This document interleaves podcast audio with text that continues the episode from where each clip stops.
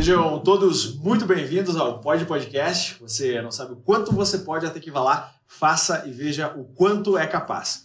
Nós estamos aqui para trazer informações de valor para a tua vida, para a tua jornada, e o nosso propósito é mostrar que as pessoas que alcançam sucesso são pessoas comuns, assim como nós e assim como vocês. Nós entendemos que é plenamente possível conquistar os mais ambiciosos sonhos e nós buscamos, através dos exemplos, encontrar a clareza que nos fará compreender Quais foram as experiências que proporcionaram as viradas de chave, os aprendizados, o desenvolvimento na trajetória dessas personalidades incríveis? Nós vamos conhecer quais são os méritos que construíram os seus legados. E para o episódio 7 do Pod Podcast, com honra e alegria, a gente recebe uma dupla de lendas, eles que são sócios diretores do grupo Coser, Jorge Lucas e Josué Coser. Sejam bem-vindos.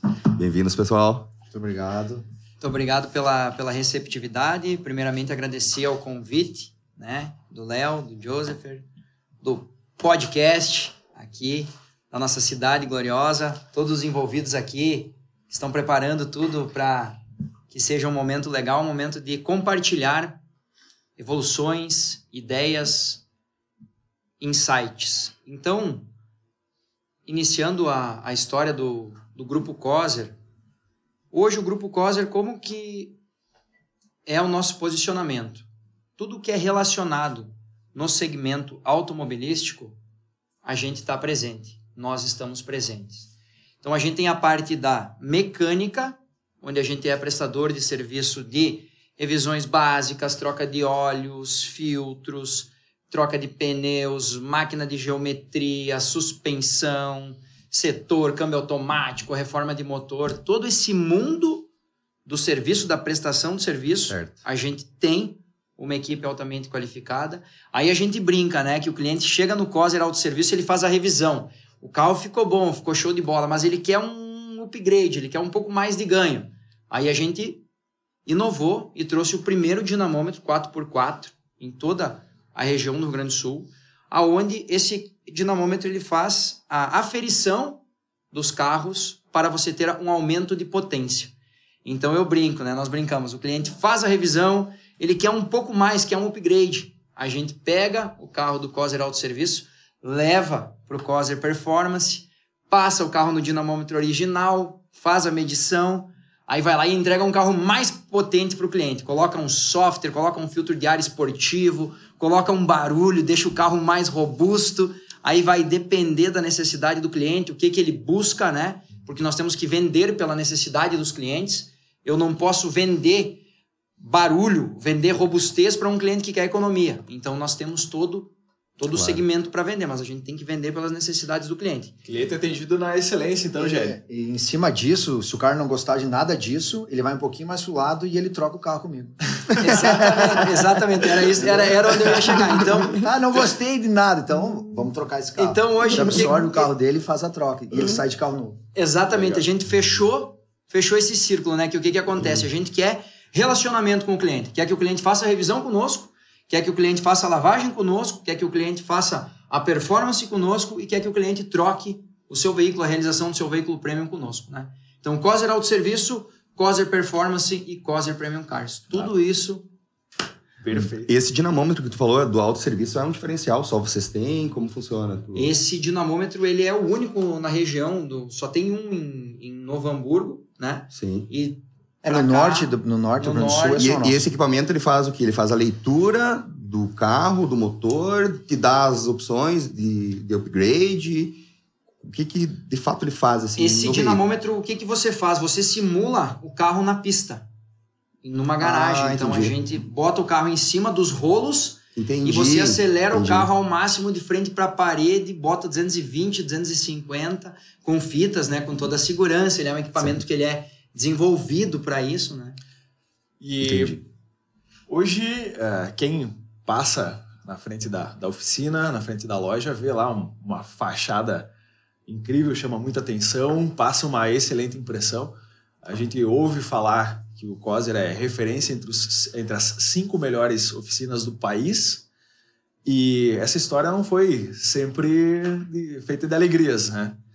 Uh, a gente sabe de uma forma superficial que é uma história que envolveu aí muitas dificuldades, desafios, e para que a gente possa conhecer a fundo uh, o que é o Grupo COSER, uh, como, é que, como é que começou essa história? Começou em Água Santa, né? Nós somos naturais de Água Santa há mais de 40 anos. O nosso avô era ferreiro, né? Fazia. É, ele começou fazendo é, enxada. É, sabe aqueles galos de fogão que tinha em cima Sei, sei. antigamente? Que virava, Fogão a lenha, acompanhava o vento, daí e tal. Isso era o que meu avô fazia. Meu pai, aos 11, 12 anos, meu pai é o segundo mais velho da família. Primeiro é a tia Neuza. E meu pai é o homem mais velho. Né? Então ele teve que puxar a frente. Começou a trabalhar com o nosso vô, o vô Aldini, né? Uhum. E aí ele começa, o pai começa a ir para lá, começa a ver, começa a, a consertar bicicletas. Né? E nesse meio tempo de consertar bicicletas, ele começa a ir para a parte de tratores e começa a evolução, vai para colheitadeira e aí se, tor se, se inicia a mecânica COSE. É Mecânica isso, né? agrícola Cosa. Mecânica né? agrícola COSE, Em Água Santa. em Água Santa. E como é que vocês vieram para Passo Fundo? Como é que foi a, a vida Aí, lá para cá? aí, aí na, na, naquela época, né, para falar das dificuldades, né, que a, que a família enfrentou, naquela época, então, era todo o trabalho era feito em cima do segmento agrícola, porque a cidade ela era movida ao agro, Ela é até Certo. hoje, até né? hoje, né? E aí o que que aconteceu? Acabou que deram três safras frustradas, três safras muito ruins, e aí, né, o meu pai, o seu Milton Coser e o meu Dindo na época, que já trabalhavam junto, eles viram assim que não tinha como continuar ali naquele local, naquele segmento, se eles quisessem crescer, porque como dependia do agro, as safras frustradas, eles tinham que receber do pessoal, chegava para cobrar, bah, mas Coser, a gente não não colheu, não vendeu, nós estamos tudo não, não- Seguro agrícola não naquela o que época fazer. não deveria existir, né? Não. É, não teve o que fazer. Então aí eles já começaram a ter uma visão que se eles quisessem crescer, se eles quisessem tentar alguma coisa de diferente, eles teriam que vislumbrar uma cidade maior, uma capital, ou enfim, uma cidade mais próxima que tivesse oportunidades, né? Então sempre foram com visão para oportunidades. Quando, tá, quando ele tomou a decisão de, de, de migrar de, lá, de Água Santa para Passo Fundo, vocês já tinham nascido? Já. Já? Que idade Já, vocês já. tinham? Eu tinha sete na época. José tinha dois, né? O quê? Dois anos de idade, quando eles vieram pra cá. Isso aí. Quando começou, a- quando começou a vir, sim. Porque aí o, É, foi 91, por o aí. meu pai e o meu Dino, eles ficaram 92. fazendo, ficaram com a empresa em Água Santa e Passo Fundo. Então eles ficavam fazendo Certo. essa transição de atender o pessoal lá de Água Santa e vir para Passo Fundo. E aí eles ficaram por cinco anos nessa nesse caminho de vai e volta, ajustando aqui. Tinha um, um aluguel aqui, né? Um espacinho Sim. bem apertadinho. É, O pai sempre foi, a, a gente fala, ele é, né? Até hoje, ele sempre tá, a gente brinca que ele tá alguns anos na nossa frente. Quando ele veio para Passo Fundo, ele já, o Coser foi o pioneiro em injeção eletrônica, né? O pai saía, pegava o ônibus aqui, ia de ônibus até São Paulo, no, no, no Senai estudar, aprender, ninguém mexia em injeção eletrônica e ele, o velhinho, veio para cá já e já inovou nisso. Então, Ele a primeira cara. oficina assim, de injeção eletrônica que teve em Passo Fundo foi, a foi o Coser também. Ele era o cara que saía atrás de novidades. Não, ele tá sempre. Até hoje ele é assim. né? Inovação, né? Então, só para fazer É. um- uma volta nesse passado. Então, primeiro era a linha agrícola, onde a gente fazia lá trator, colheitadeira, sempre trabalhava em motores agrícola mesmo. Aí depois veio a evolução, foi para a linha diesel. Aí a gente também começou a atender mais vans, caminhões, o que tinha naquela época.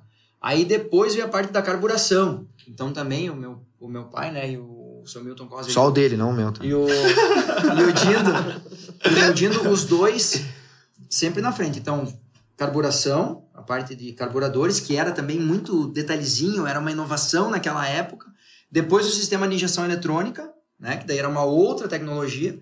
Aí depois câmbio automático e agora hoje já híbrido e elétrico, né? Então a gente já tá, tá, tá sempre um passo na frente. Uma coisa que o seu Coser sempre nos passou foi o seguinte: você tem que estar é, buscar estar entre os melhores. Se você não for o melhor, mas você tem que buscar estar entre os melhores. Em qualquer que for a tua área, tu vai ter a tua independência financeira. Então ele sempre teve essa com ele e passou para nós de buscar, de batalhar, de ser persistente, de ter garra, de ter determinação, que não é sobre quantas vezes tu cai, mas é como que tu se levanta, com quanto tempo que tu ergue a cabeça e vai para outra. Não é como que te batem, é como que tu apanha, mas tu levanta. Certo. Então a vida não é feita só de alegria, ela tem muitos percalços, né? E muda como que você reage. a maneira como você reage. Perfeito. A gente sempre teve isso, né? É, muitas pessoas querem pular o processo, né? mas o preço tem que ser pago. Não tem como fugir disso. É preciso ser pago. E a gente sempre está disposto a pagar o preço. Né? Se perguntar ah, o que, que o COSER tem de diferente, a gente paga o preço. Não tem medo de pagar o preço para isso. Excelente. Essa é uma das grandes diferenças que a E gente se tem. perguntar para se perguntar para o Roberto Justus o que que ele está fazendo diferente, ele encontrou um gatilho a mais que nós hoje pelo pelo tamanho dele, né?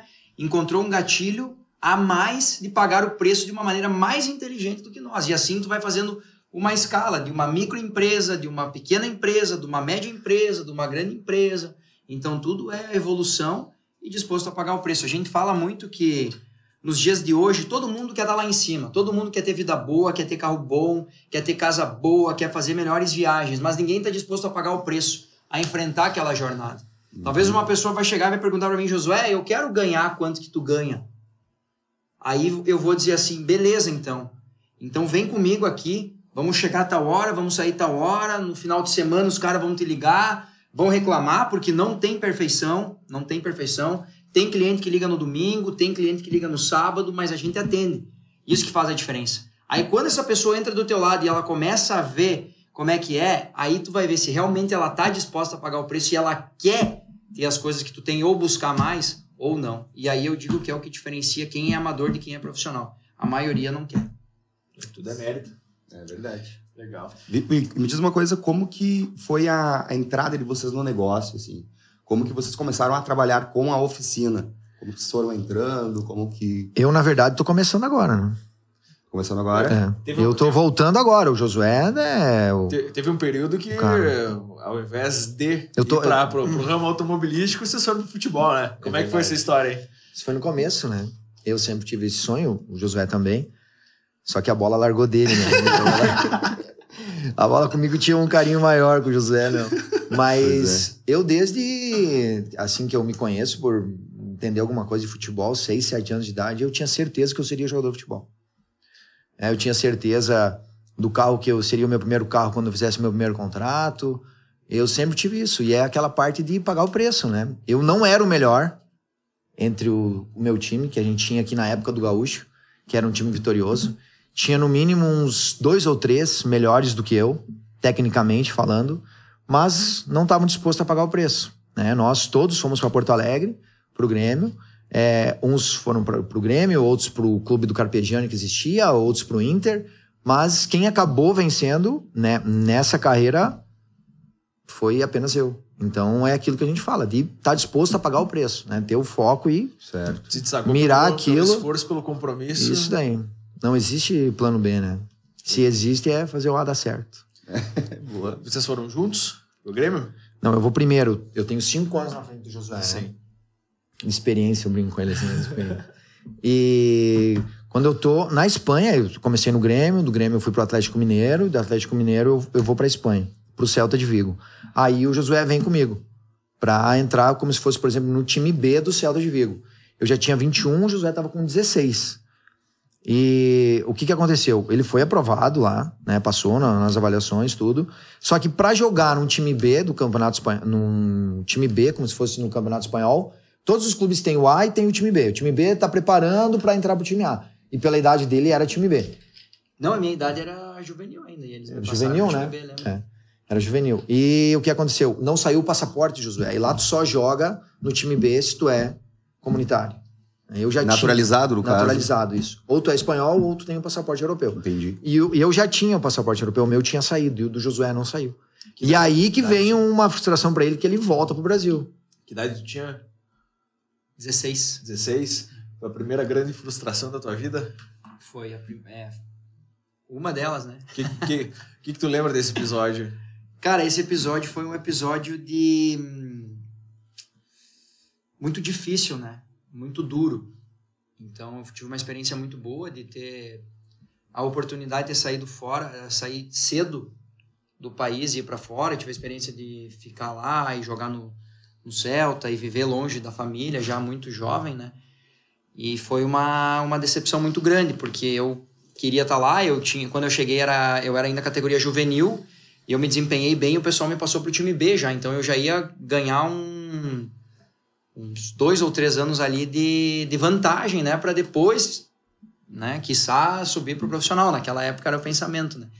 E aí o, era o Salas, na época, que era o treinador. Como é que era o nome dele? Era, era Ah, não lembro. Treinador. E aí tava aprovado e aí o passaporte não saiu e eu tive que voltar. Aí eu volto e eu ainda fico tentando o futebol, não, não desisti assim com 16 anos. Depois eu fiquei um tempo no Grêmio, um tempo no Inter, No Cruzeiro. um tempo no Cruzeiro de Belo Horizonte, depois no Atlético no no Brasiliense. Aí depois joguei no Passo Fundo, joguei no Gaúcho. E aí foi tomando uma proporção assim que eu tava vendo que não tava rendendo pra mim, E, sabe? e nesse período, teu pai sempre à frente o da- pai do negócio, sempre né? na oficina. O pai tocando o negócio, tocando a oficina. Sempre, sempre.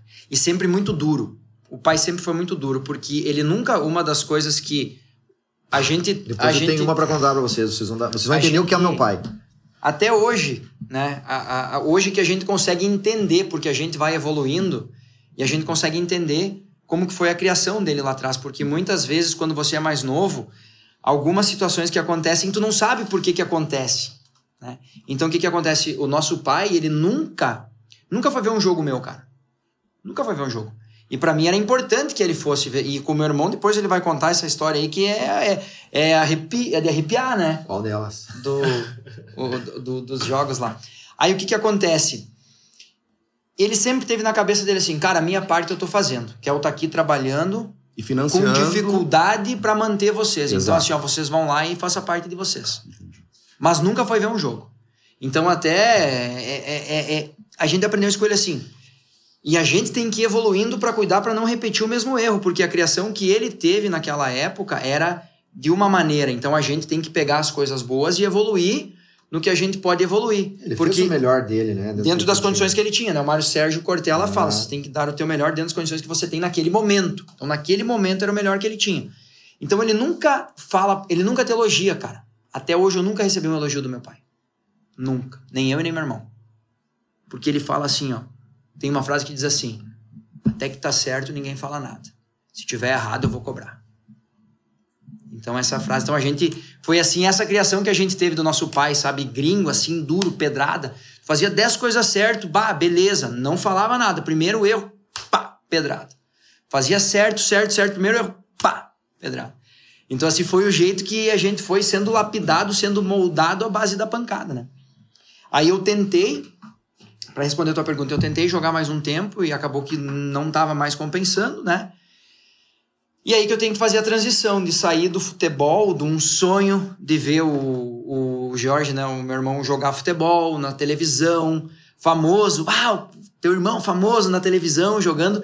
E eu tenho que fazer essa transição de, tipo, não ter sido capaz naquele momento de jogar futebol, tendo que vir para a oficina, que na época, assim, a oficina era muito pequena, era um negócio é, feio, sujo, tinha graxa no meio, tinha pôster de mulher pelada naquela época, não que fosse ruim os pôster de mulher pelada, mas era assim, era um lugar assim muito hum, rude, digamos assim, né? Era dentro do- daquela condição.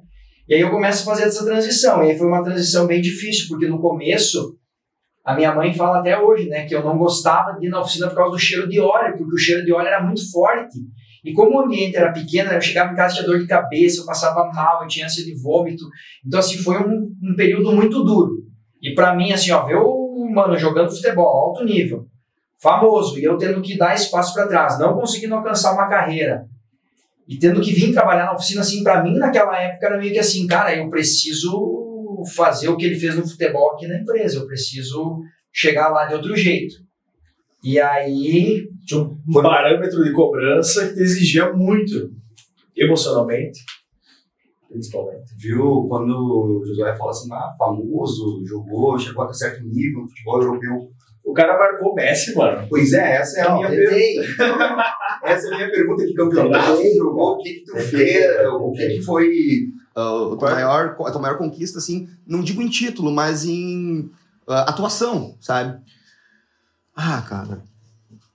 Tem bastante, sabe? Mas tem alguns que dá pra. Assim, que, que marcam, né? A minha estreia na Espanha contra o Barcelona, desse jogo aí que a gente tá falando, marcou muito pra mim. Não que aqui eu não tivesse, porque aqui eu já tinha, né? Eu era Que campeonato titular é? do Grêmio aqui no Brasileiro, daí fui pro Atlético Mineiro titular também, e aí depois eu vou pra Espanha com 20 para 21 anos. Isso era campeonato, não. Campeonato né? espanhol. Campeonato espanhol. Campeonato espanhol, campeonato espanhol. E, cara, foi experiência única, né? Experiência única. Só que Eu tu tá imagino. vivendo aquilo, tu nem. Tudo é normal. Não é uma coisa assim. Hoje, depois que passa o tempo, que tu diz assim, cara, era foda pra caralho. Tu entendeu? Desculpa lá. Mas assim, tu olha e tu vê, bah, é, não é fácil, entendeu? É difícil, cara. É difícil. Dessa experiência que tu teve lá fora, enquanto jogador, o que, que tu entende que foram a- a- as, as principais vivências, os principais aprendizados? O que, que tu entende que foi decisivo ali para forjar, pra forjar o GL de hoje? Disciplina. Ah, disciplina. Muita disciplina. Porque, assim, no Brasil a gente tem uma cultura do. Ah, de qualquer jeito. Ah, daqui a pouco vai ali. Ah, passa a perna num. Sei lá. É o jeito brasileiro que a gente brinca, que é horrível isso. Eu acho horrível isso quando as pessoas falam. Ah, é o jeitinho, né? É o jeitinho de conseguir fazer as coisas de qualquer jeito. Não, lá não tem isso. Lá ou tu tem disciplina, ou tu tá disposto a, a fazer além do combinado, ou tudo que foi combinado, ou tu tá fora. Né? E lá não tem ninguém pra te exigir. Ou tu faz, ou vem outro, entra no teu lugar e tu, ó, tchau, meu amigo. Por que, que tem muito jogador que chega na Europa, seis meses e tá de volta pro Bra- pro Brasil? Porque ele quer chegar lá, ele acha que o país todo, toda uma cultura vai se adaptar dele. Esquece, meu amigo. Tu tem que ir pra lá, tu tem que mudar tudo. Por exemplo, eu fui pra Vigo, né? Vigo que menos tem é carne. O que, que é a nossa cultura aqui no sul? É muita carne. Né? Eu cheguei lá, Vigo é o maior exportador de frutos do mar da Europa. Tive que aprender a comer frutos do mar. Tudo. Que maravilha, coisa boa, mas eu estava disposto a isso. Aí teve jogadores que passaram por lá. Ah, não, a comida não dá, comida não sei o quê, eu vou embora, ficar seis meses, vou embora. Então é, sabe, é pagar o preço, disciplina e pagar o preço para aquilo. Acho que a maior, assim, é, que eu trouxe de lá é isso. É essa, essa cultura do europeu, sabe? O europeu, ele. Ah, quando ele se propõe a fazer algo, ele, ele vai fazer. No ambiente que tu tava, tu sentia que as pessoas tinham uma, uma, uma visão ou que ela- que elas tinham um determinado... que elas faziam um estereótipo do brasileiro que talvez Sim. viesse a te prejudicar de alguma forma? Sim, sim, sim, sim. Muito. Muito. O brasileiro, ele não é bem visto na Europa. né? Ele não é. Mas é também muito pelo que se vende pra lá, né? Então, se tu pegar. né, Não dá pra falar, mas pega televisões aí, o que eles vendem pra lá é só coisa ruim do Brasil, entendeu? Não é, não são coisas boas do Brasil, brasileiro. Eu vou te falar, é, o brasileiro sempre tem uma certa resistência lá fora. A mulher brasileira tem resistência, entendeu? É, tudo tu tem que fazer um algo a mais pra poder ser valorizado lá e pra eles te entenderem que não, bah, esse brasileiro, tipo assim, esse é dos bons. Entendeu? uma É, é difícil falar isso, sabe? Pra mim, eu sendo brasileiro. Mas é verdade. E, e- e eu te falo, eu tive, nesses cinco anos que eu fiquei no Celta, que foi o tempo que eu fiquei mais num mesmo clube na Europa, eu convivi com todas as nacionalidades. Ah, africano, é, ucraniano, todas as culturas. Então, tu imagina, em cinco anos eu pude conhecer um pouquinho de cada um. O povo mais fechado, o povo mais alegre, o povo não sei o quê. E eu falo pra vocês, a mais difícil de lidar de todas é a nossa, é a brasileira. É o brasileiro que tem inveja do outro, é o brasileiro que quer saber quanto o outro tá ganhando, é o brasileiro que, bah, mas como é que ele tá jogando e eu não tô jogando? Não, esse treinador, não, vamos derrubar. Cara, o europeu, tu pega o, o, o sul-americano aqui, o uruguaio, o argentino, os caras se fecham, os caras trabalham, os caras têm uma cultura de trabalho diferente, cara. É diferente, entendeu? Eu não tô falando mal do brasileiro, é Sim, uma, sim. isso é uma realidade. Isso é uma realidade. Mas que bom que eu pude ir pra lá e aprender com isso. Eu fui muito jovem, então isso também acrescentou muito pra mim. E, Josué, tu acha que essa frustração, vamos chamar assim, de tu não ter conseguido ah, alcançar né, o teu objetivo aí no futebol, fez com que tu entrasse assim de cabeça nesse negócio da, da, do autosserviço, com sangue no olho, vamos chamar assim? Cara, Foi importante isso pra, pra ti? cara, olha só. Agora, nesse exato, Léo. nesse exato momento aqui, Eu vou tomar o Red Bull, tá? vai lá. Pois é, pois é. Pois é. Então deixa eu só dar um- fazer um cortezinho aqui e agradecer, já que eu é, já estamos no sétimo episódio, né? E a gente sempre recebeu um apoio muito bacana da Red Bull, dos mosquiteiros do Gui Branco e da Nath Flack, que sempre, for- sempre nos apoiaram. E a gente sempre acabou esquecendo de, de deixar esse recado. Então, tá Olha aí, ó, pessoal. agradeço. Obrigado. Muito importante a contribuição de vocês no nosso projeto. Tu sabe que essa pergunta que tu fez agora, enquanto eu tava falando, eu tava pensando exatamente nisso que tu me perguntou, cara. Loucura. E com certeza, com certeza, agora, esse insight eu tive agora aqui falando com vocês.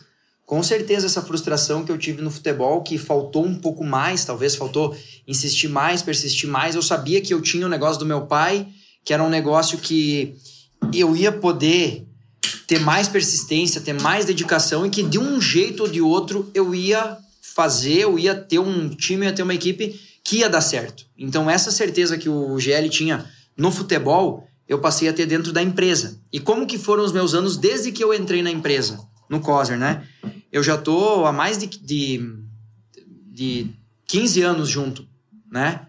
Com, com, com a empresa. Então, eu já, eu já vim fazendo a transição. Ainda quando eu tava jogando, uma época eu ficava um tempo lá no Cruzeiro e voltava. Então eu não tava, não tinha me firmado num clube, então eu tava aqui vendo um pouquinho já como é que era e voltando. Então eu tô já praticamente há 15 anos, né, mas que eu engrenei mesmo são 12 anos. E desde que eu entrei na empresa, eu comecei a pensar fora da caixa. Tudo que eu lia um livro, eu pensava assim, cara, o que que eu posso levar desse business para dentro da oficina mecânica? Aí eu pensava, beleza, isso aqui pode dar certo. Levava, testava, dava certo, beleza. Não dava certo, tirava. E eu comecei a fazer isso com tudo que eu vi. Então pegava um livro lá, por exemplo, lia um livro lá que a pessoa dava um, um dentista, era um, um, livro que lá tinha um exemplo de um dentista que ele atendia o paciente, que no final ele dava um chocolate pro uh, Paciente. pro paciente, que não era o fato do chocolate, mas o fato do movimento de você lembrar que o cliente é especial, você fazer um cartãozinho e entregar para ele. É o Certo. movimento que faz a diferença. E era fácil tu fazer isso sob a gestão do teu pai? Ele concordava, ele deixava? Tudo, cara, imagina. Cara, Sabe que eu, eu super lembro, essa pergunta é- A novas ideias. eu lembro em 2000, pra nós. em 2000 e 2013, eu tinha um Vectra, acho que era um Vectra 94, que eu levei, levei lá, ah, se eu não me engano era Márcio o nome do cara que me atendeu. Márcio. Pra Era não- o Márcio, Olha tá só que bem, legal. hein? Pra não, pra não precisar trocar o, o, o motor de partida, ele limpou as escovas ali. Eu eu não sei exatamente o que ele fez. Mas ele deu um jeito para que o carro voltasse a, a funcionar de maneira ordeira sem que eu precisasse gastar ah, muito dinheiro. E quando o carro foi entregue para mim, tinha um bilhetinho com um bombonzinho grampeado. Eu pensei assim, cara, tipo, bombom, oficina mecânica, pra mim foi um. Ah, Bia, choque. essa coisa- 2014, isso, cara. Vai fazer. Oito anos. Nossa. Mas é legal. Tinha uma história por trás, né? Não foi à toa que tu recebeu esse demais. Tá, e aí, como é que Graças a esse como bombom, que nós estamos aqui hoje. É, isso aí. Como que era, Judô? Conta Então, nós, então cara. eu fui vendo tudo que eu, tudo que eu podia ver, né? O que tinha de bom em algum lugar que dava certo, eu tentava trazer pro, pro nosso segmento, mas foi muito difícil. E essa parte aí foi a parte mais difícil, porque assim, a família do meu pai, a criação dele foi uma, uma criação muito humilde, sabe? Passaram fome naquelas épocas, eram épocas mais difíceis, épocas mais árduas, Magras. né? Épocas e então assim, tudo que eu chegando novo, né? Querendo dar um monte de ideia. E o pai ali fez dar certo do jeito dele até aquela época. Tipo assim, time que tá ganhando não se mexe. Aí eu chegava, via o piso feio, falava, pai, vamos reformar esse piso, vamos pintar, vamos pintar os elevador. Não. Ah, vamos trocar esse vidro aqui. Não. Cara, era tudo não. Mas na Eu nem a gente vai comece- estar mais não sim, né? Eu nem né? começava a falar alguma coisa, não. Ah, para de inventar. Não, não, não. Viu? O cliente não quer saber da beleza, se é bonito, do chão. Ele quer que resolva o problema. Quer que resolva o problema. Naquela época, Errado talvez, não tava, né? talvez, resolveu o problema. Ok. Né? Então, teve muito não, cara. Teve muito não. Até que teve... Depois de três anos passando por isso, eu cheguei um belo dia e disse assim, ó, a partir de hoje eu vou tomar a frente aqui e eu vou te mostrar com resultado. Se eu não der resultado, tu não vai precisar me demitir, porque eu mesmo vou embora. Se eu te mostrar resultado, tu vai saber que a partir de agora eu vou tomar as decisões, mas eu sempre vou te consultar antes de qualquer tomada de decisão importante para pedir tua opinião. Não, só o que me falta. Tá ficando louco? Um piada de merda vir aqui agora. Vai querer me, Me afrontar? me afrontar. E aí foi assim. E ele achou que eu tava brincando. E aí eu peguei e eu fiquei uma semana sem ir pra oficina. Fiquei fora. Falei, não, tô fora. E aí foi, ele é muito teimoso, né? Sempre foi teimoso. Teimoso, italiano, cultura italiana, teimoso, teimoso. Foi, foi, foi. E aí um belo dia ele me chamou lá, viu que eu tava decidido mesmo. E aí a gente teve esse papo e ele disse: Bom, filho, então vamos, vamos tentar se adaptar e tal. Um passo E cada aí, vez. isso. Tu E aí, na insistência. e aí eu, eu ia para outro lugar, cara. Eu tinha certeza, do mesmo jeito que o, que o GL tinha essa certeza do futebol, quando eu comecei a, a estudar, me preparar, ler livro, eh, cara, eu entrei assim numa virada de chave muito forte, sabe? Dedicação, estudo, meditação. eh, cara, pilhado assim, sabe? Pilhado. Cara, acordava. Até hoje eu acordo cedo, mas naquela época estudava até mais do que eu estudo hoje. Tipo, era 5 horas da manhã e eu ia dormir uma hora. Então era das 5 a uma, dormia 4 horas e ia de novo. E assim, ó. Então, buscava. 10 anos de, de alta performance, assim, pesada, né? Então aí chegou nesse momento que ele, que ele viu que eu comecei a dar resultado e aí depois só foi só foi fluindo, né? Aí muito equipe, pessoas, né? Você nunca vai ter uma equipe nota, você nunca vai ter uma equipe nota 10 com salário nota 5. Então se tu quer ter o cara bom do teu lado, tem que pagar e tem que valorizar. Tem que pagar bem. Então, primeiro, né, é o, a bonificação e também, é, além disso, é o relacionamento. É, estudos, com, es- pesquisas comprovam hoje que o salário é o quarto item que segura um colaborador dentro da empresa. Então, se ele não, se ele não tiver, não ser notado, reconhecido e amado dentro da empresa, não tiver o direito de errar e não ser ouvido na essência, ele não vai ficar na tua empresa. O quarto item é o salário. Então, se a gente sabe que o quarto item é o salário, tu tiver um salário bom e tu conseguir complementar todos esses gatilhos e tu chegar no teu colaborador e tu saber a hora que tu tem que bater um papo com ele, tem que ouvir ele, tem que absorver aquele problema dele, Conhecer a história dele. conhecer a história dele, saber o porquê que ele tá ali e entender. Quando tu tiver o conjunto, o contexto, vai acontecer o que acontece hoje.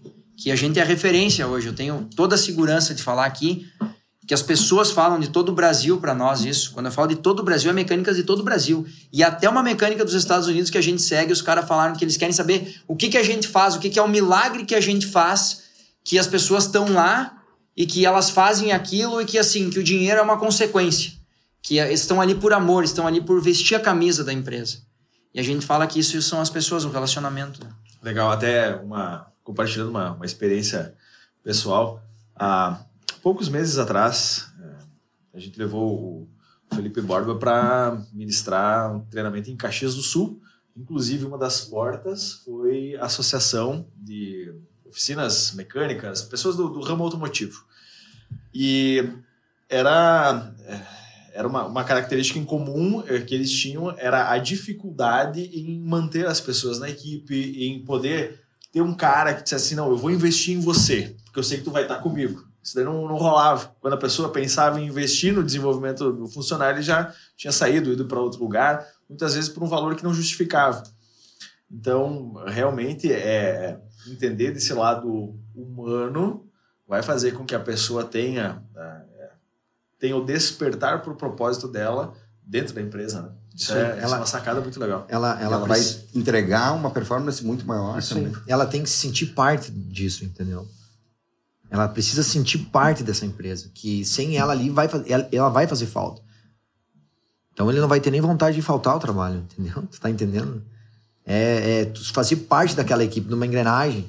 A gente sempre usa, né? A gente usa o, o futebol como exemplo, porque a gente viveu isso, eu vivi um pouco mais que o Josué, mas ele aprendeu essa disciplina também um pouco no futebol, que é um time. Tira um lateral. Vai ficar um buraco lá, né? Ah, tira o centroavante, quem é que vai fazer o gol? Até pode um meia ir lá fazer, mas é difícil. Entendeu? Então, quando a pessoa ela entende que ela faz parte desse time e que nós, como gestores, estamos preocupados com que ela esteja ali e que ela faça parte, se sinta parte do time, ela muda a chave. Ela muda. Ela muda. Muda completamente. aproveitando o gancho na história do pai, que o José fala que o pai é teimoso e durão e que dificilmente né, faz um elogio pra gente, tem uma história que eu me lembro até hoje. Eu tinha 11 anos de idade, olha como, como marca. E eu jogava futsal na Semeato, aqui em Passo Fundo. E teve um jogo, nós ganhamos de. Foi 6 a 1 o jogo, me lembro até hoje. 6 a 1 o jogo. Eu fiz os seis gols. Foi 6 a 1 eu fiz os seis gols. Presta atenção. Acabou o jogo, tô entrando no carro, né? Ah, hoje, hoje vai ter aquele elogio. Sabe o que ele me falou? Como é que tu errou aquele gol? Ele conseguiu ver o gol que eu errei, cara. Ele não viu os seis gols que eu fiz, ele viu só o gol que eu errei. Acabou. Acabou. Então é uma coisa que gravou, sabe, isso pra mim. E é mais ou menos isso. O pai é mais ou menos assim. Mas hoje eu tenho uma filha e eu procuro ser diferente nisso, né? Pegar a parte boa dele é, para valorizar minha filha o que ela faz e não o que ela não consegue fazer. Que faz toda a diferença. Perfeito. Até dentro de todos os pontos que vocês têm como referência que fizeram o, o Grupo COSER ser conhecido pelo padrão de qualidade, enfim, por todas as, as entregas que vocês proporcionam, uma delas é a especialidade em câmbio automático. Vocês foram pioneiros também. Também. E como é que foi o, o start para iniciar essa especialização, se colocar como referência? No, no, meu primeiro ano que eu tava na Espanha, né, o... Tu tava lá? Tava, né? Não tinha ainda ainda. Não, não eu não tinha ido. É. Uma das poucas vezes que o meu pai foi a algum lugar onde eu tava jogando, tá? Demorei para convencer ele para ir me ver jogar. Mas ele foi, pra Espanha ele foi. E aí ele viu essa. Chegou lá, ele viu muito câmbio automático na cidade, enfim, coisa e tal. O câmbio aqui, imagina, estamos falando de 2004 para 2005, isso. Poucos, né? Era um câmbio automático, poucos carros. E a fábrica. Não, é da... que já, já tinha câmbio automático, já tem, né? Câmbio automático desde 90, Sim, os dramáticos mas, e tal. Mas era pouco estudado, era pouco. tinha pouco conteúdo, poucas pessoas iam abrir o câmbio para começar a reformar, tipo assim, dava problema, ia nas concessionárias e até hoje, assim, né? Eles não reformam, Sim. não abrem, não revisa, é, troca o câmbio inteiro e muitas vezes o câmbio é mais caro que o valor do carro, né? E ele certo. vai para Espanha, o pai, chegando lá, ele vê isso que lá é o contrário. Lá só tinha câmbio automático. Lá, se tu quer um manual, tu tem que pedir na fábrica, tu espera seis meses para chegar. É bem ao contrário do, do, que é aqui no Brasil. E ele teve esse start. Falou, bah, quero ir para a fábrica da Citroën, quero conhecer. A gente conseguiu para ele, ele foi, ficou um tempo lá, estudou isso um pouco e vem pro Brasil, volta pro Brasil. E ele volta com essa ideia. Chega aqui não tinha nem lugar para ele estudar isso. Né? Então o que, que ele faz? Começa a comprar é, caixa né, de, de carro batido, enfim, coisa e tal desmonta, monta e começa Faz uma engenharia reversa. Isso daí, começa Não, é, é, é, a aprender, entendeu? É um, é um funcionamento, uma complexidade fora de série. Ele aprendeu assim. Assim, cara. Nossa. Eu digo que ele é diferente. ele é diferente dos demais, né? Eu falo, eu falo, ele é, tá na frente. E aí começa o câmbio automático. José pode hoje, falar, hoje, hoje é outra época, né? Ah, eu, eu, desafio a pessoa que está tá nos ouvindo no Spotify ou nos assistindo no YouTube, dá um Google e vê como é que é um câmbio automático. É, é absurdo. É uma série de pecinhas e conexões. É... Sim, é surreal. Né? Mais de 5 mil itens tá dentro doido. do câmbio automático. Que doideira. E se tu pegar um anel, por exemplo, assim, um anelzinho, um anelzinho, um anelzinho de menor que a tira da aliança, e tu tem um anelzinho que vai num num pistão ou que veda um tambor e você não colocar certo, o câmbio não vai funcionar por causa daquilo. É muito complexo. É muito complexo. Por isso que muito, muito poucas empresas hoje, até nos dias de hoje, com mais tecnologia, com mais peças de fornecimento, com mais conhecimento, com mais acesso à informação, com mais treinamento, ainda assim muitas empresas não querem fazer câmbio automático, porque é um serviço que tem que ser perfeito. Não aceita 90%. Faz perfeito, vai, vai durar 10 anos fazendo as manutenções preventivas. Você fez e não ficou bom, o carro não sai do elevador. Sai do elevador, dá uma volta, deu tranco, pode voltar, pode abrir de novo. E aí o orçamento que é de acordo com o valor das peças, é um serviço que não é barato, tu já vai ter um prejuízo ali, com certeza. Se tiver que abrir um câmbio duas vezes, o teu lucro se foi, é prejuízo. Então não é para amador também. Perfeito. E olha só, uh, dentro dessas questões que você colocou, de estudar muito, buscar muita informação, não só estudar, mas pegar informação e aplicar no teu dia a dia, todo esse esforço, diz ali ao, ao longo de, de 10 anos, uh, enfim, todo esse, uh, esse mérito que vocês têm dentro do, do, do, trabalho, eu queria saber em especial do, do Josué, o que, que foi o ponto, uh, ou enfim, aquilo que te proporcionou uma virada de chave, o que te, te fez tomar a decisão em, em mergulhar fundo dentro do, do, do, do teu trabalho, o que, que foi o teu principal estímulo, ou o principal impulsionador dentro da, das tuas experiências? O que aconteceu que foi mais forte, que te fez ter essa sede de fazer acontecer? Enquanto estava fazendo a pergunta, eu estava pensando também para te dar uma resposta o mais certo possível, né? E agora, enquanto estava falando, já respondi essas, essa pergunta outras vezes de outras maneiras, mas hoje que a gente entrou mais na parte de família, da, dos, dos, ensinamentos do pai, hoje eu vejo que o que mais fez eu crescer, eu querer ser melhor, eu querer uh, evoluir e dar resultado foi a cobrança do pai em cima de mim. Foi a cobrança dele, porque era muita cobrança. E eu fazia assim, eu, cara, eu vou te mostrar que eu sou que eu tenho condição, vou mostrar que eu sou que eu sou fera. Demais. Que é basicamente o que também te impulsionou, só que não tanto com o teu pai dando cascudo na tua cabeça, mas a pressão. Porque eu tava longe, né? É. Fui a Porto mas Alegre. A gente... mas o pai brigava com ele pelo telefone direto, 14 cara. 14 anos eu tava Todo em Porto dia. Alegre já, ele já ficou longe, não conseguia mais. Longe Mas nada. eu tinha que dizer. Cara, na época eu não tinha celular, né, cara? Mas eu, eu não queria falar com o pai, cara. Eu evitava falar com ele, tipo, véspera de jogo, eu evitava falar, porque senão ia entrar em campo com a cabeça tumultuada. Sério. E como é que foi essa tua retomada uh, ou entrada no, no, negócio da família depois de tanto tempo do. Na verdade, eu tô entrando ainda, né? Tô aprendendo a lidar com o Josué, não é fácil, né? Um cara exigente. é... Ah, cara, eu tô aprendendo. Todo dia eu tô aprendendo algo, né? Eu tenho algo, assim, muito bom, que é um relacionamento, né? E por, bem dizer, 18, 20 anos, tu conhecendo pessoas, conhecendo o perfil, é, tu acaba tendo um feeling, assim, que cinco minutos que tu conversa com a pessoa, tu já vê se aquela pessoa vale a pena, se não vale entendeu? Se vale a pena investir, se vale a pena perder o teu tempo ali, porque o tempo é hoje em dia tu tem que investir o teu tempo em quem quer, né? Não quem não quer. Não dá para ficar perdendo tempo. Então essa é, é, eu trago um pouco disso, né? Que o Josué também por estar tá ali, por dedicar, por estar tá bastante no operacional, é... não sei o que, que tu acha. O que mais que eu agrego aí? Não, mas tu, tu, tu, tem uma, uma veia empreendedora que é, ah, não. é notável. Sim, sim eu vejo oportunidades. Né? Procuro aproveitar as oportunidades. Simples. Legal. Tem uma, tem uma história que eu quero saber se é real ou se é mito. Teve uma, um episódio que, não sei se era com, com a tua mãe, Josué, que tu se propôs a, a, a alcançar um objetivo, um carro. Aconteceu realmente essa história? Tu tava com ela e tu decidiu ter um Porsche e Foi. quis ir atrás? Foi. É real isso? Conta essa história pra gente. Foi, foi. Essa história é uma Mas história. é que é um carro fácil de ter, né?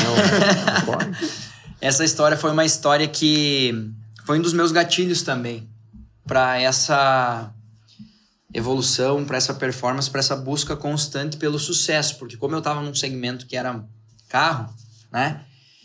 E eu vendo aquela realidade, quando o, o nosso fundador, né, o seu Milton Cosi, foi fazer o treinamento lá em São Paulo, isso já estamos falando de 2007, 2008, na primeira escola de transmissão automática, que era a Brasil Automático na época, o meu pai foi fazer um treinamento lá e o professor que chegou para dar o treinamento, ele chegou com uma Porsche Cayenne, cara.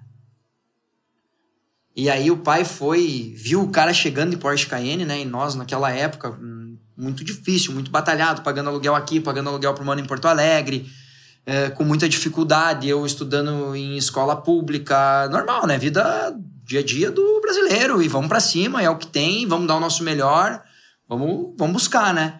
E aí ele volta, o pai volta e ele sabe que eu sou apaixonado por carro, então ele usa isso também para me impulsionar. E ele chega e fala para mim, ó, o professor do câmbio automático chegou lá e ele veio com uma Porsche Cayenne, uma caminhoneta linda, assim, fantástico. Fiquei, pá.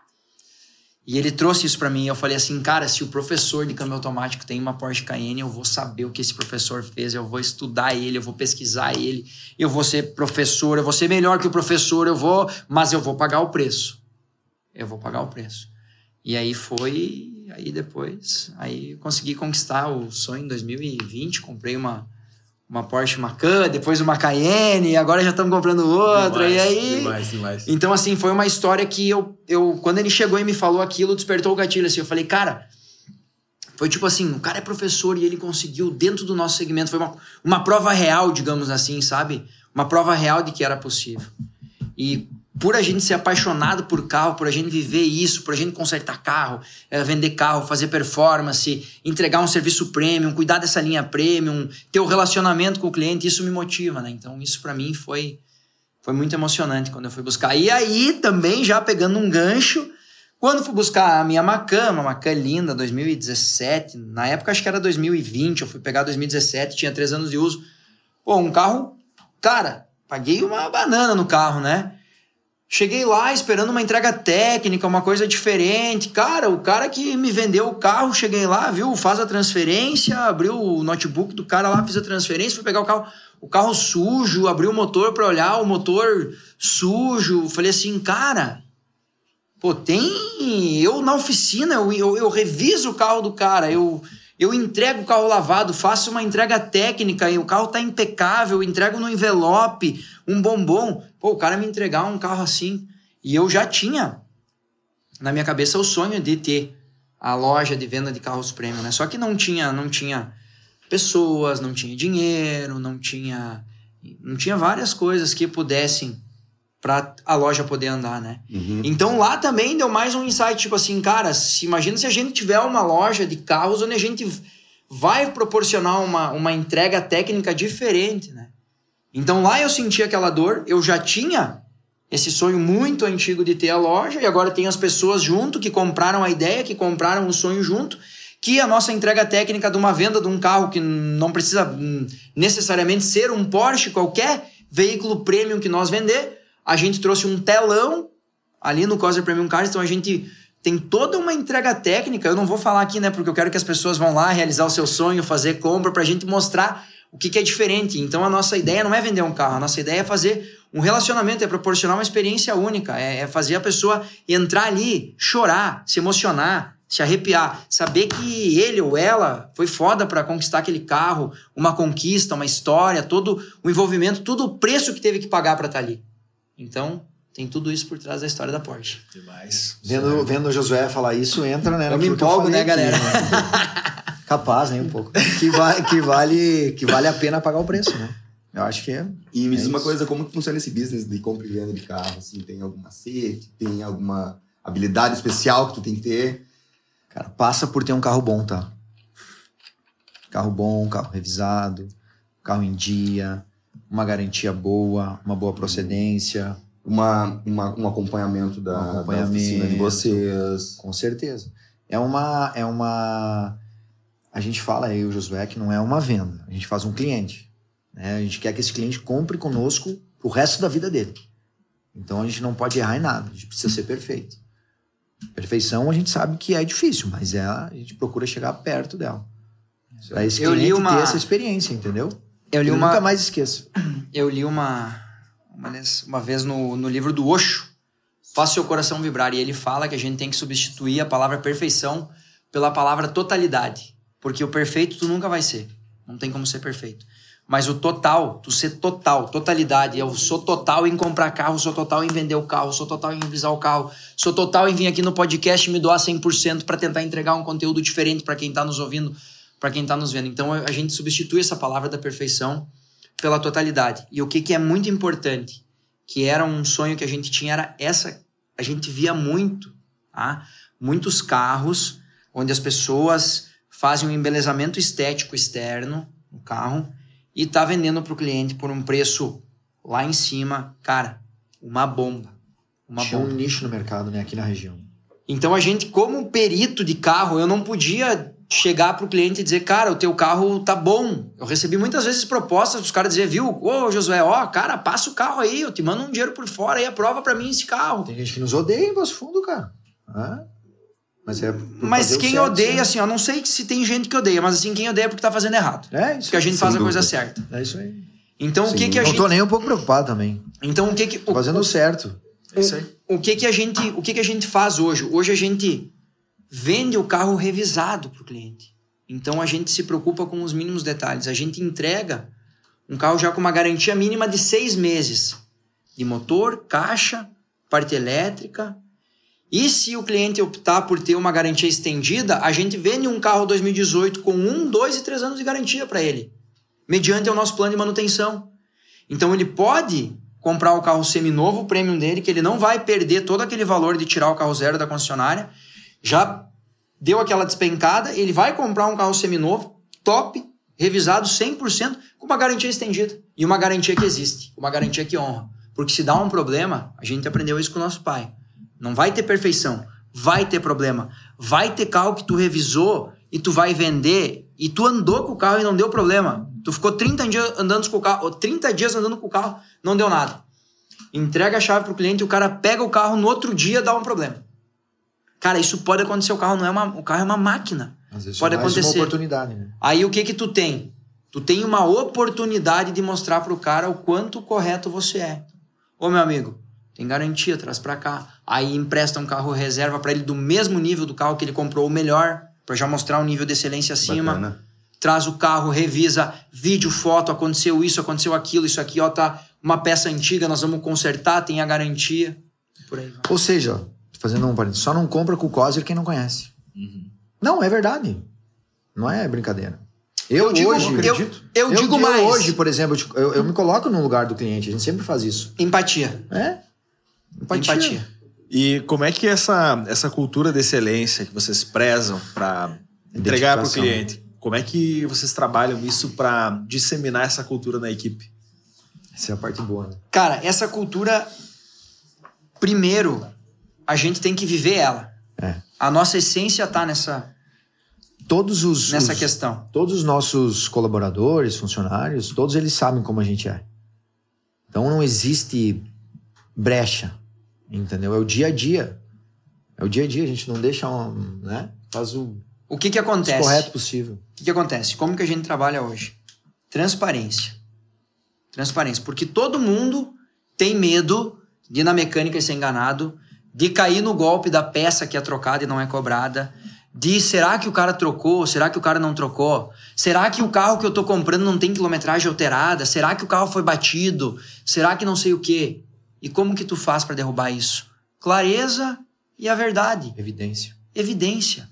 Simples assim. Então, hoje, o nosso foco na oficina, o cliente tem que nos fazer duas perguntas, que são elas. Como que eu te pago e que dia que eu busco o carro?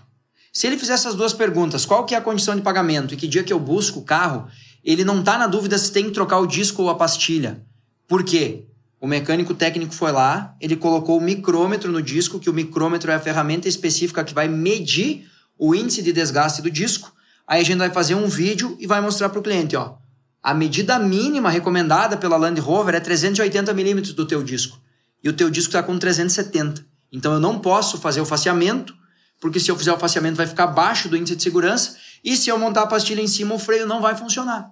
Então você bota o micrômetro, você comprova para o cliente, você manda a tabela que a Land Rover recomenda lá, que é os 380 milímetros, que é a medida mínima.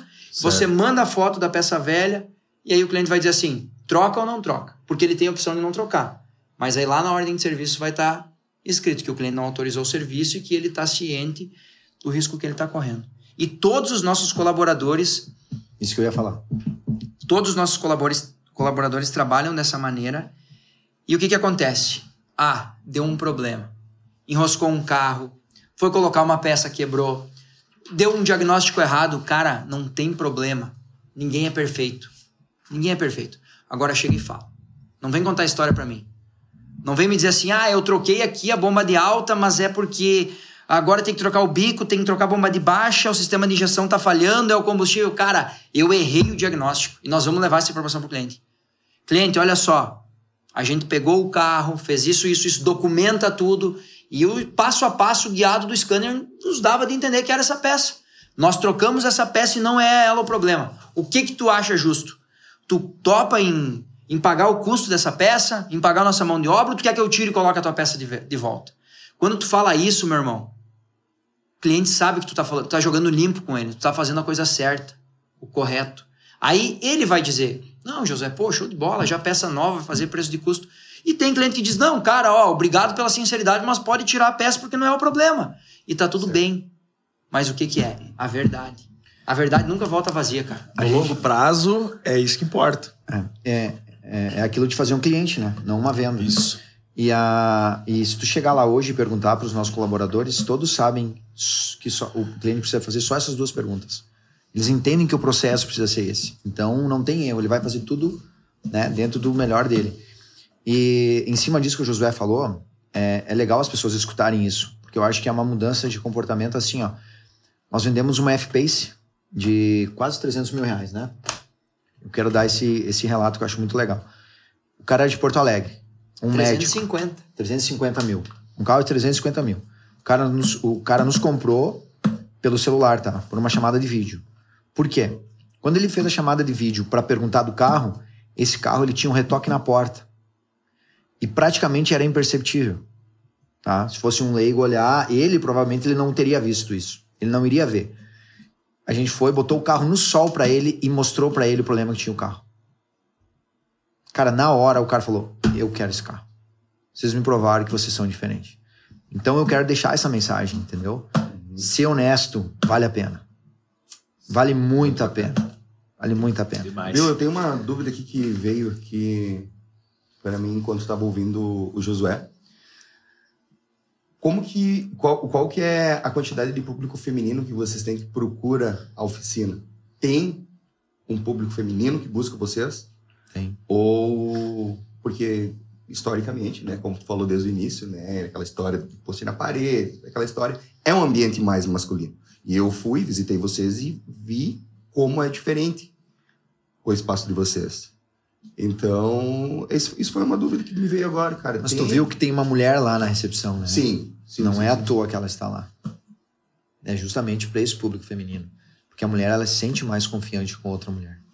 Então até nisso a gente pensa. E a gente quer cada vez mais atingir esse público feminino. Sim. Né? Mostrar para as mulheres que elas podem ir numa oficina, que vai ter alguém com, com confiança, que elas vão poder confiar e que a gente vai cuidar do carro para ela. Quando ela tiver um problema, a gente vai estar ali para solucionar o problema E que ela ela. não precisa ter medo de ir lá, né, Não? O mais nenhum. importante, respeito. Isso, isso aí. Respeito. Os nossos colaboradores, todos eles sabem.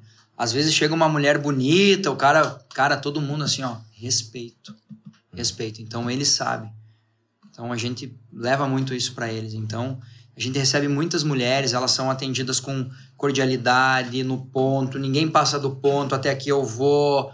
Toda uma, assim, ó, fazer um teste de rodagem com uma cliente, você tem que ter um cuidado muito, assim, é, muito especial justamente por isso, por essa cultura de que a, a mulher não iria na mecânica, por causa daquela questão do homem e tudo mais, aquela questão de o ambiente sujo, enfim. Então a gente tá aí para inovar e para ter um atendimento muito especial para todas as mulheres. Recebemos muitas mulheres vão lá, se sentem à vontade, tomam um café, eh, fazem um, cara, é muito legal. É muito legal. E, e hoje, hoje assim, é, é muitos atendimentos, tá? Muitos atendimentos femini, eh, femininos, tá? Dizer o que? Um 30% do Cara, público? 30%. Olha só, o que, que vocês entendem ah, que é o, o, o ideal dentro da percepção, primeiro, da equipe de trabalho? Como é que vocês querem ser definidos pelos colaboradores de vocês? Qual é o conceito ideal que um colaborador tem que ter da empresa, do GL e do Josué? Deixa pra mim responder? Cara, que nós somos o mais, os mais honestos possível com eles. Honestidade. Transparência total. E o que, que o cliente COSER tem que carregar no conceito a respeito da empresa?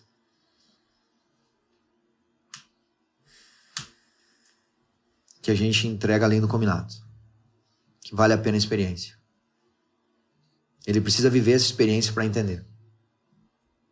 É o que o, que o Jorge estava falando antes, que ele disse assim que quem não, não conhece, né, quem não, quem não compra conosco é porque ou não nos, não nos conhece, ou por que que tu falou? É, não é isso, né? Porque não Não nos Porque conhece. não Eu, conhece. e eu já digo, eu gosto de brincar, né? Eu gosto de provocar o cliente, aquele que não vem ainda, né? Eu digo assim, ó, ou tu não conhece ou tu não tá preparado. porque tem que vir preparado para uma experiência diferenciada. Porque a gente não vai te entregar. A gente, a gente, quando eu falo em entregar alguma experiência diferente, não é você inventar a roda. Não é isso. É você fazer o simples. Ah, o cliente veio por um problema de barulho na suspensão. O que, que é a primeira coisa que eu tenho que fazer? Eu tenho que resolver o barulho da suspensão. Após eu resolver o problema, o que eu fizer a mais, eu estou entregando além do combinado. Agora, eu não posso pular o processo, eu não posso pular a etapa. O cliente não pode chegar com um problema na suspensão, eu não resolver o problema na suspensão, eu trocar o óleo, o freio dele e entregar o carro lavado para ele. Ele vai dizer, pô, legal, é legal levar o carro no COSER para lavar, mas não para resolver o problema da suspensão. Então, quando eu falo em entregar uma experiência diferente, não é inventar uma roda, ou não é você criar um produto novo, não é tu ser o mais expert nisso, é tu desenvolver a tua competência, a tua habilidade no teu segmento e dar um resultado além do que o cliente espera. E um trabalho bom, bem entregue, é mais caro? Nunca. Jamais. Tem uma, tem uma frase que o Eduardo Teva fala, né? Que não tem um produto que seja mais caro que um serviço cobrado que não é resolvido. Então, Cara, o Coser tem o um melhor preço. Eu te garanto. Melhor preço. Melhor preço. Com certeza. É Porque a gente, a gente. O que a gente entrega é o melhor preço. A gente tem um posicionamento no mercado, certo? É, por alguns anos eu ficava muito preocupado em bater o preço da concorrência. Só que isso é o quê? Isso, de certa forma, você vai evoluindo, você vai aprendendo e tu vê que tu não tá certo. Não estava certo. Então a gente fez algumas reuniões e hoje a empresa se posiciona diferente. Passei um orçamento para o cliente. Ah, tá caro. Ok. O que que tá caro? Qual que é a tua dúvida? Ah, porque lá no fulano tem por tanto. Beleza. Se você confia em mim e tu quer ter o nosso trabalho, me apresenta o orçamento que tu tem. Vamos comparar a qualidade das peças e vamos ver onde é que está essa diferença. Se eu puder te dar um desconto dentro da minha da qualidade, eu vou fazer. E se eu disser que não, eu vou dizer tá tudo bem, pode levar lá. Então a gente tem se posicionado dessa maneira. E assim, a gente faz de tudo, de tudo para fidelizar o cliente. O cliente é o bem mais precioso de qualquer empresa, né? A gente brinca que cada cliente que entra tem que estender o tapete vermelho. A gente fala que vocês clientes, né, são reis, são rainhas. Essa é a visão que a gente tem. Então esse atendimento ele tem que ele tem que acontecer. É preciso. Perfeito. É necessário. Legal. E até houve um, um, um acontecimento recente, eu acompanhei pelo, pelo Instagram, é, teve um, um, funcionário, um integrante da equipe que veio a, a comprar o, o, carro aí na, na Coser Cars. Murilão, Murilão. Muito legal essa história do Murilo. E eu... O pupilo do Josué, o brinco, ele é, é. o pupilo do Josué. tá nove anos dentro da empresa, cara. E ele tem só 16 anos, capaz. Ele tem. Não, ele tem quantos? 21? 22? Não, tem mais. Tem mais? Claro. Mais? 23 no máximo. mais, mais. Foi, foi, se não o primeiro, um dos primeiros trabalhos dele. Ele é, tem cara de novinho, de, é. que ele tá há tanto tempo conosco, né? Mas ele entrou com 16, né? E até eu citei esse caso porque o, na entrega, o, o Josué disse algumas palavras a respeito, né? E nós estávamos falando da, da experiência envolvida. Não, é, não se trata do carro, mas sim de como a pessoa vai se sentir. A, a medalha ela não é o objetivo do atleta, sim. mas ela representa tudo aquilo que o atleta viveu, venceu, toda a, a superação. Então ela tem um, uma representatividade de algo muito maior. O carro, o Porsche, ele é uma medalha. O carro em si, qualquer carro te leva de um lado para o outro. Mas há uma experiência que te mostra que, cara, aquela etapa foi vencida. Você está sendo coroado. a jornada, né? Você é, olhar. Isso. O Napoleão Hill fala, né, que você tem que curtir a jornada, que quando você chega lá é legal, mas que você tem que olhar tudo que tu passou para chegar lá e valorizar cada passagem que tu teve. Então é muito mais legal a tua caminhada, a tua trajetória em si, se tu tá presente, tá vivenciando aquilo do que o momento que você recebe o prêmio, porque o prêmio Ele é o prêmio porque tu desejou, tu almejou, tu buscou, tu batalhou. Mas todo o processo para chegar até lá, para conseguir, é isso que faz você ser diferente. E, e, tem uma outra parte que é legal também, né? Que, por exemplo, eu conquistei alguns títulos na minha carreira, campeão paulista, com Santos, Copa do Brasil, enfim. É, mineiro com Atlético, teve, teve alguns. Quando tu alcança a glória, tu esquece todo o sofrimento. Na hora. Tu não lembra de nada. Pode ter certeza disso. Tu esquece as noites que tu ficou sem dormir.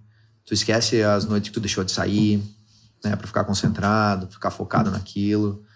Então, quando tu tem a glória, por exemplo, quando tu alcança um título, tu esquece tudo. E aí tu faz tudo de novo para conquistar aquele momento. Então é muito legal isso. O título, ele é. E, Léo, e, é pegando, foda, e pegando um gancho que a gente tá falando de preço, de valor, né? Eu acho que é legal isso, porque tu também é um cara que sempre se posiciona muito bem junto com o Felipe Borba. Treinamento é um cara alta performance.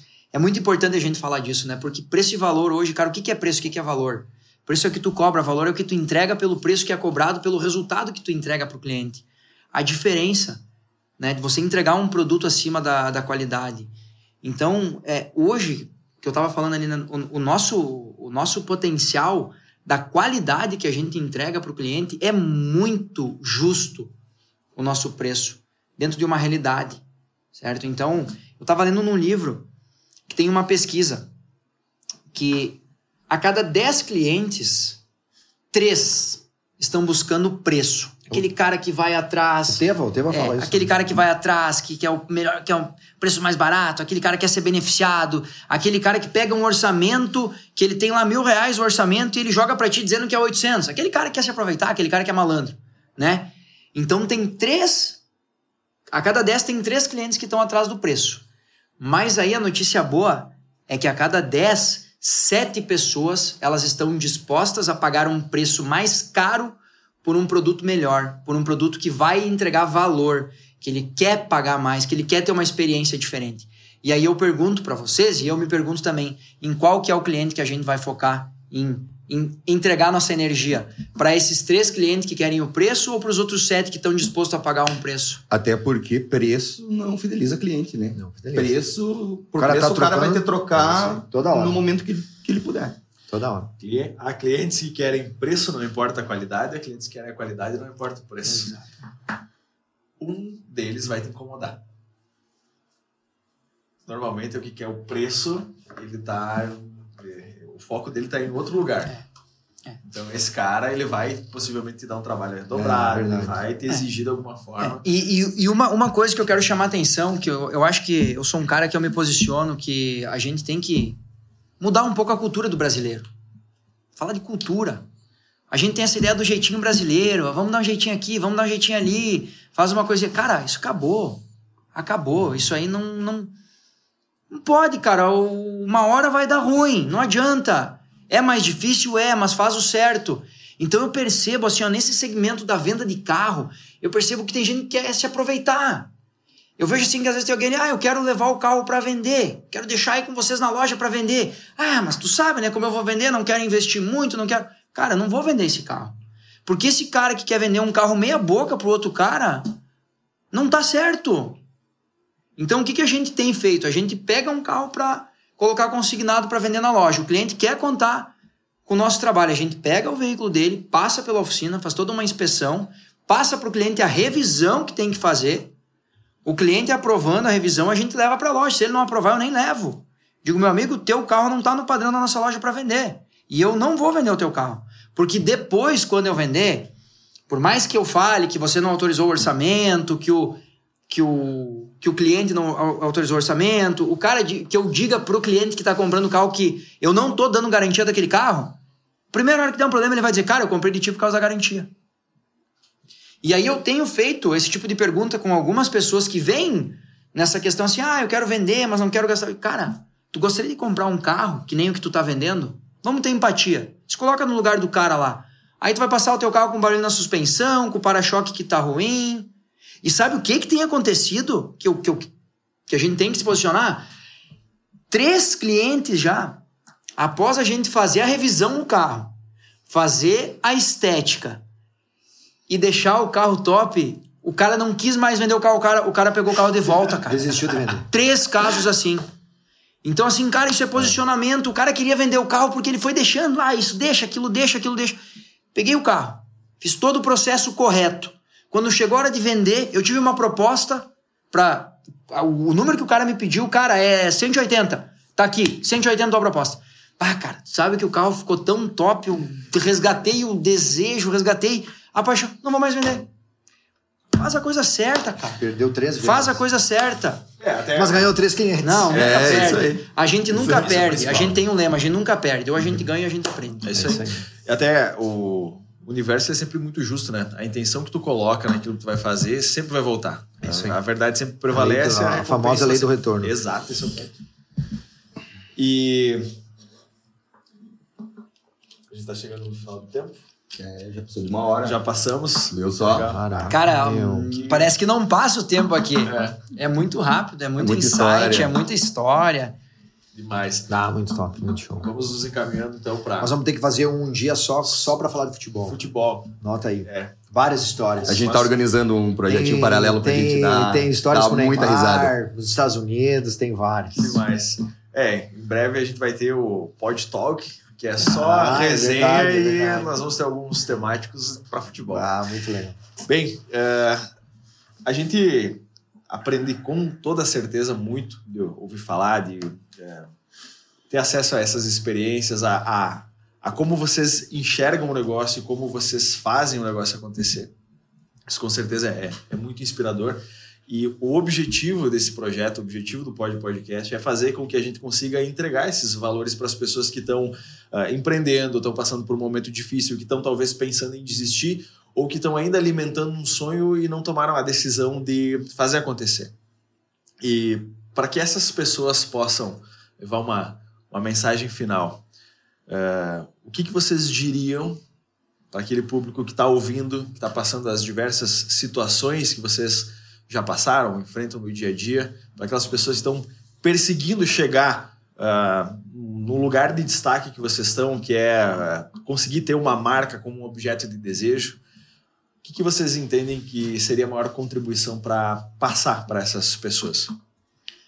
Eu diria que tem uma frase muito legal que ela fala assim: que o sucesso é o encontro da oportunidade com a preparação. Então, às vezes você está a uma a um passo do próximo nível, você está a um gatilho, tu está a uma ideia, tu está a um ponto e aí é naquela hora que tu desiste. Então, eu acredito que não é fácil. Eu vim de uma geração, de uma criação que não são fáceis as coisas, não, nunca foi fácil, né?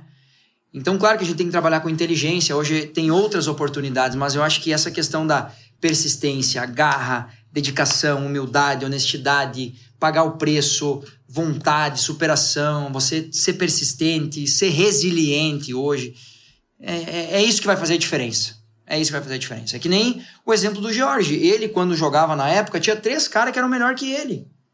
Só que o preço que ele estava disposto a pagar foi maior do que os caras. Então ele era muito bom também, mas tinha três caras que era craque. Lembra? Era o. Nem sempre o craque vence. A disciplina sempre vence. Sempre vence. Disciplina sempre vence. Em cima disso, tudo que o Josué colocou, é o que eu poderia falar assim um pouco para até para estar tá sendo uma inspiração para alguém, que eu acho que é muito importante. Eu sempre tenho uma coisa, a gente tem uma coisa é, junto conosco que é assim: se caso tu morresse hoje, para quem que tu ia fazer falta? Quantas pessoas tu está impactando? Quantas pessoas tu é importante na vida delas? Isso é uma pergunta que a gente tem que fazer para nós mesmos. A partir daí, tu muda muita coisa. Tu começa a transformar muita coisa dentro de você. Começa a escolher as amizades, começa a escolher os lugares que tu vai, as pessoas. Tu muda muito, tu se transforma. E a partir daí, tu começa uma evolução. É de dentro para fora. A evolução ela precisa ser de dentro para fora. E assim, falar, olha, o meu exemplo, né? Eu vim de Água Santa. Cara, Água Santa dificilmente vai ter uma, um outro jogador de futebol que jogou uma Champions League, né? Jogou Santos, Grêmio, enfim. Então, o maior exemplo tá aí. Se eu for lá hoje, será que vai sair outro lá de Água Santa? Mas eu paguei o preço. Eu tinha um objetivo, foquei nisso e paguei o preço. E sempre com honestidade. Esse é o que eu queria deixar assim de mensagem para todo mundo do Pod Podcast. E eu, e, eu, e eu a mesma situação na oficina também, né? Hoje a gente está entre as cinco maiores e mais eficientes, né? Hoje a gente está entre as cinco maiores do Brasil, né? Mas o nosso, a nossa meta, e todos os colaboradores sabem disso, é até o mês de setembro de 2023, nós vamos estar entre as três maiores, melhores, mais eficientes e de maior faturamento entre as empresas no segmento de autosserviço a nível do Brasil. E entre as 10 lojas de venda de carro prêmio e loja de venda de performance a nível do Rio Grande do Sul. Então a gente está plantando, está plantando. E para finalizar, já que entramos nesse, nessa parte de emotiva, de Pode falar, eu já, eu já falei. de ressignificar é uma coisa assim como a gente tem que ter gratidão, né? Gratidão. Então o Jorge trouxe uma pergunta, eu também queria deixar uma pergunta.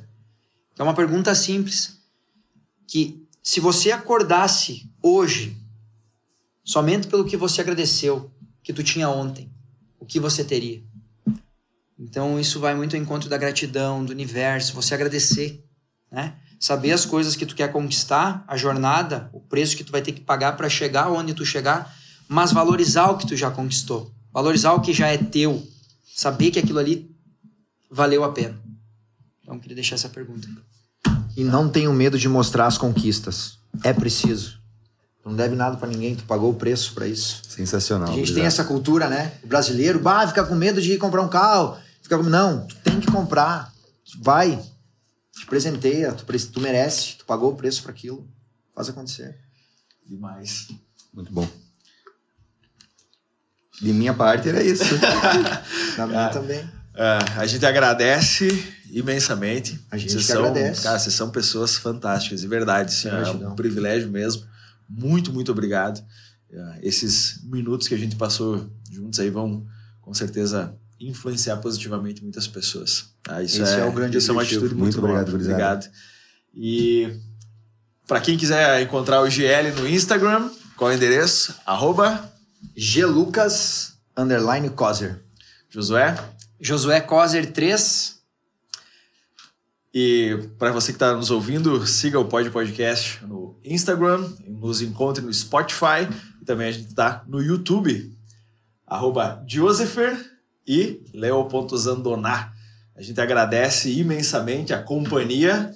Fique à vontade para estar conosco em nos próximos episódios e também consuma sem moderação. A gente está aqui para poder entregar tudo de bom que a gente puder e tudo isso aqui é feito para vocês. Muito, muito obrigado e até uma próxima, então. Valeu, gente. É, cara, vocês são demais, mano.